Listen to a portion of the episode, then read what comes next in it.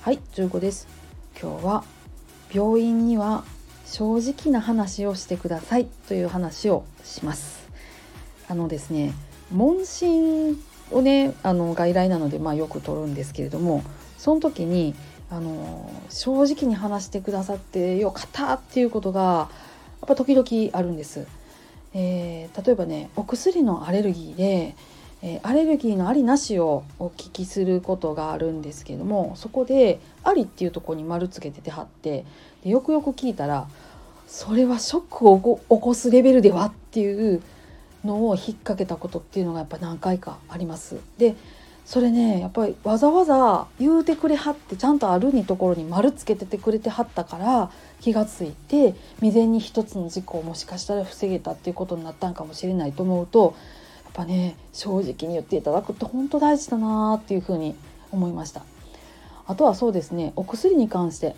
お薬ねきちんきちんと飲んではると思って先生は処方してはるんですけどあのなんかちょっと雑談がてらねちょっと話を聞いたらいや実はね私もう面倒くさくって全然飲んでないのよ」とか。ってなるじゃないですか。で そしたら先生にやっぱ言わんといかんのですよ。そのままそのまま処方してはるってなると「えー、ってなりますしね。そういうこともあるので例えばお薬もなんか面倒くさくって実は飲んでないんだっていうことをされてるんやったら、まあ、先生なんか言わはるかもしれへんねんけど先生は処方したお薬はきちんと使われてるっていう前提で話をされてるのでそこねそのままにしとくと自分が危なくなりますんで是非ねあの正直に言うてくださいあのお薬めんどくさくてもう飲んでませんとかこんなお薬なんかテレビで飲んだら危ないって言ってたから私飲まなくなりましたとかでもいいですし何でもいいですからあの今の状況をできれば正直に教えていただきたいんです。あのねえー、こちらっていうかその医療側っていうのは基本的に患者さんのおっしゃったことっていうのはあのそれはそういうふうにおっしゃっているっていう情報として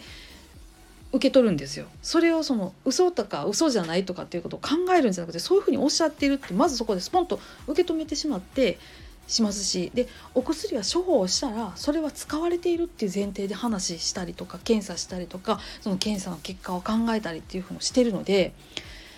で問診もお尋ねしてそれが正直に答えていただけているっていう前提でお話をしているので是非そこはねあのごまかしたりとかしないであの正直に教えていただけたら本当に助かりますっていう話です。いやほんまねそこでねごまかしたりとかするのって本当に良くないんですよ。まあ、一つね一つ私たちが絶対疑うっていうところはあるんです。それはあの女性の方に妊娠の有無を聞くっていうところなんですね。あなた妊娠されていますか？いえって言った場合っていうのはちょっと結構疑います。わからないですって言われた時っていうのはそれも当然疑います。なのでこれはね結構もう疑うこと前提の質問ではあるんですけどそれぐらいじゃないかなと思うんですよね。お薬ちゃんと飲めてますか？はいっていうのってやったら「あそうですか」って多分おそらく流すと思うしなのでね本当に病院にはあの正直にしてあの話 していただけたら本当に嬉しいなっていうふうに思います。はい、今日はあのそれだけのお話でした。ぜひあのご協力のほどよろしくお願いします。はい、今日もありがとうございました。皆さんどうぞ安穏な一日をお過ごしください。それではまた。ごきげんよう。